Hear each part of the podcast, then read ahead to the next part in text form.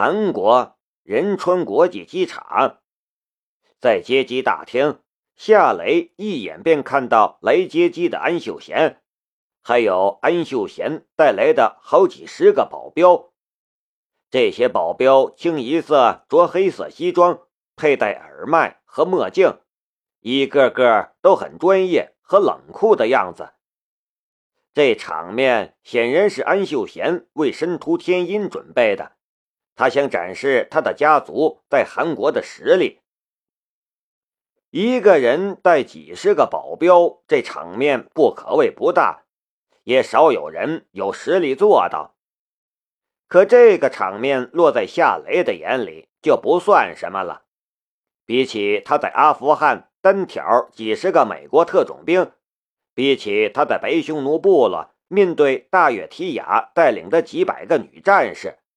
眼前的场面又算得了什么呢？申屠天音这边就带了两个女性助理，傅明美和夏雷，场面小了太多。看见对方的几十个冷酷的保镖团队，申屠天音的两个助理也露出了夸张的神色，然后又偷偷的去观察他们的女王。他们的女王似乎也有些动容，但表现的并不明显。至于这么夸张吗？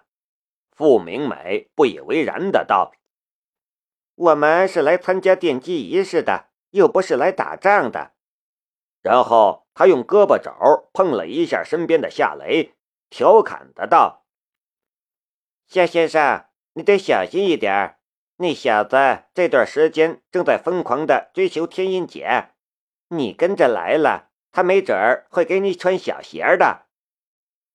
夏雷笑了笑，他要是给我穿小鞋，我就让他没鞋可穿。你可真逗！傅明美被夏雷逗笑了。申屠天音瞪了傅明美一眼，他跟着就不笑了。双方在接机大厅里相遇，安秀贤看着站在申屠天音身边的夏雷，他的脸色顿时阴沉了下来，很不爽的样子。安秀贤的反应，夏雷一点都不感到意外。他决定在阿提拉之剑没有到手之前，是不会去招惹安秀贤的。他甚至有了被安秀贤奚落或者嘲讽的准备。如果发生那样的情况，他会选择隐忍，不为别的，只为了还被困在白匈奴部落的唐雨嫣和宁静，还有那几个华国的专家。天爷，我提前一个小时就来了。安秀贤从夏雷的身上移开了目光，面对申屠天音的时候，他的脸上便有了温柔优雅的笑容。你来了就好了，我们走吧。你就别住酒店了，让你的随从住酒店吧。你住我家里好了。这样的话，申屠天音微微皱起了眉头。不太好吧？我还是住酒店吧。这怎么行？安秀贤说道。你来韩国，难道还不让我尽尽地主之谊吗？申屠天音看了夏雷一眼，态度没变。你的好意我心领了，我是和夏雷一起来的，我不能让他一个人去住酒店。安秀贤的视线又落在了夏雷的脸上，毫不掩饰他的厌恶与不爽。他压根就没想到。夏雷会跟着申屠天音一起来韩国。这次申屠天音来韩国是他难得的机会，却没想到夏雷也跟着来了，这不是诚心作梗吗？在他的眼里，夏雷就像是一只苍蝇一样讨厌。夏雷还是假装没看见安秀贤的那张烂脸，他笑着说道。天音，安先生的家里恐怕没有多余的房间吧？我不打扰人家了，我们就住酒店好了。申屠天音点了一下头，嗯，没有多余的话，就一个浅浅的鼻音。但安秀贤却像是喝了一大瓶醋。你说什么？我安家还会缺了房间吗？别说是你们几个人，就算是你把你那个小公司的所有人叫来，我也能安顿下来。这显然是在讽刺夏雷的雷马制造公司只是一个小公司了。在他安秀贤的眼里，夏雷和雷马制造公司都不值一提。夏雷一点都不生气，我开个玩笑，安先生不要介意。如果不方便的话，我们还是住酒店好了，不能给你添麻烦。哼！安秀贤冷哼了一声，不想跟夏雷说话了。他对申屠天音说道：“爷爷，那这样吧，你和你的随从都住我家里吧。我爸很想见见你。”知道你要来，他推掉了好几个重要的应酬，要陪你。安老先生真是有心了，我先谢谢了。”申屠天音说道，然后看了看夏雷，寻求他的意见。雷，你……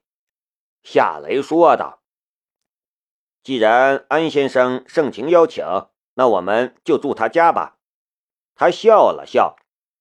我们那边不是有一句老话说的好吗？盛情难却。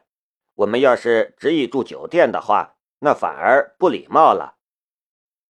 申屠天音浅浅的笑了一下。那好吧，我们就住安家。这样的事情也要征求夏雷的意见。安秀贤的心里更不爽了，他的心里暗暗的道。这只苍蝇真恶心，他跟来干什么？万象集团和神域集团合作，又与他那家小公司半点关系没有。他纯粹是来找人厌恶的吗？真想一脚将他踹回去。心里是这样想的，安秀贤的面上却是一副好容。呃，好吧，我们走吧。夏雷的心里松了一口气，住酒店的话不会受到安秀贤的白眼儿，但为了阿提拉之剑，他却宁愿遭受安秀贤的白眼，也要住进安家。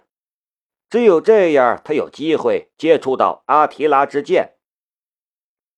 走出接机大厅，十辆奔驰迎宾车缓缓驶来，停在路边。安秀贤邀请申屠天音坐进了他的座驾。那是一辆售价千万的布加迪威龙。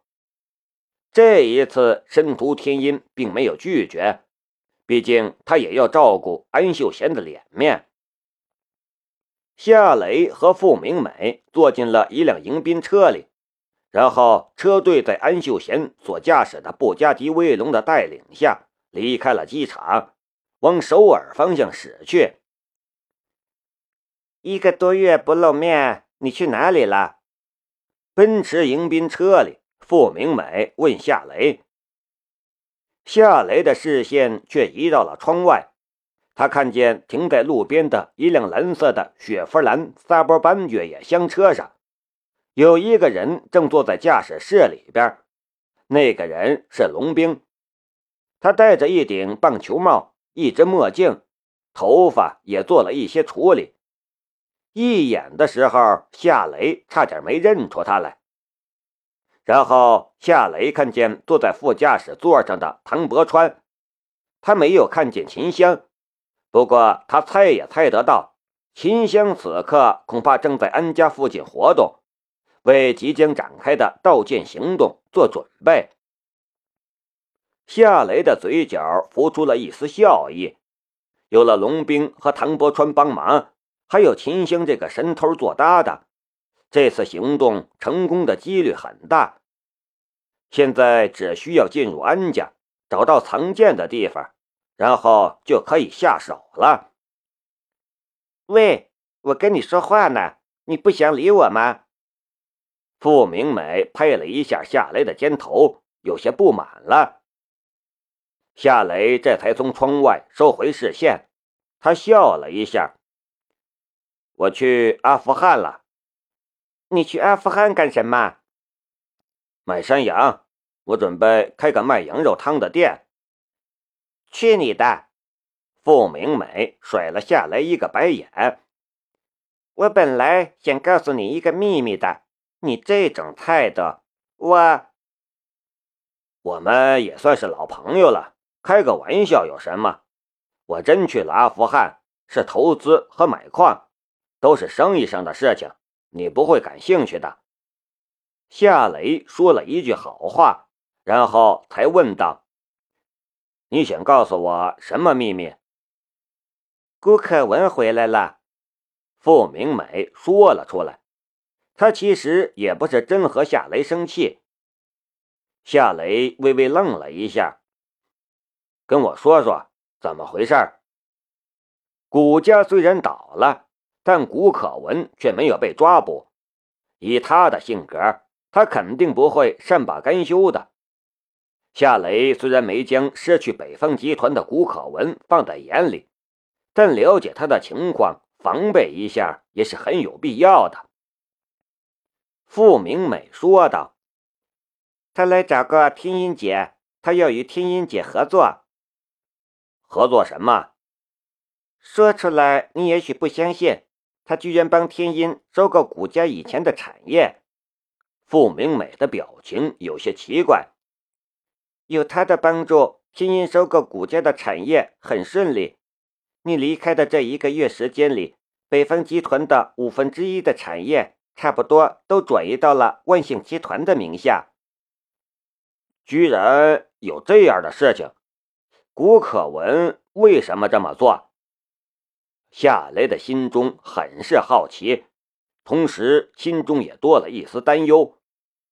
他曾经提醒过申屠天音，让他不要去收购谷家的资产，可现在根本就没把他的话放在心上。他也理解申屠天音为什么没有告诉他这件事，因为在这件事上，他与他的观点是截然相反的。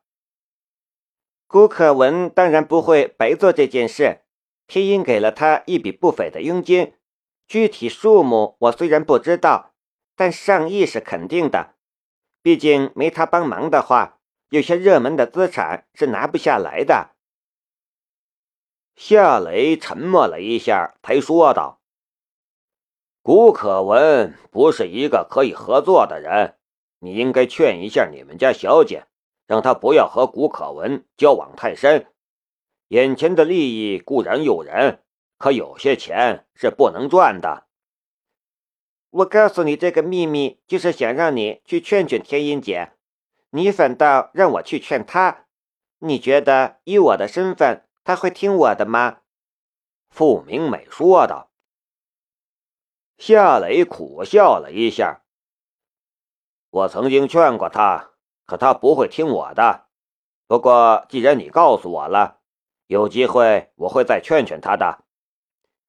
这还差不多。傅明美的脸上露出了笑容。再告诉你一个秘密。还有什么秘密？与你有关的。与我有关？夏雷越发好奇了。傅明美笑道。安秀贤这段时间疯狂的追求天音，就算他不在华国，每天也会有专人来给天音送花。他每天都会给天音打电话，每次也都有说不完的话。我真怀疑他的身边是不是有一个情感专家组，专门为他策划这些。你要小心了，不要以为你已经是高枕无忧了。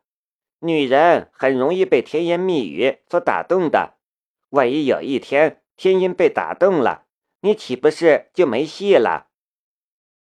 夏雷笑了笑，这和我有什么关系？泡妞泡成你这样，烂得要命，我都服了你了。傅明美白了夏雷一眼。如果我是天音，我肯定会选安秀贤，把你休了。夏雷是满头黑线。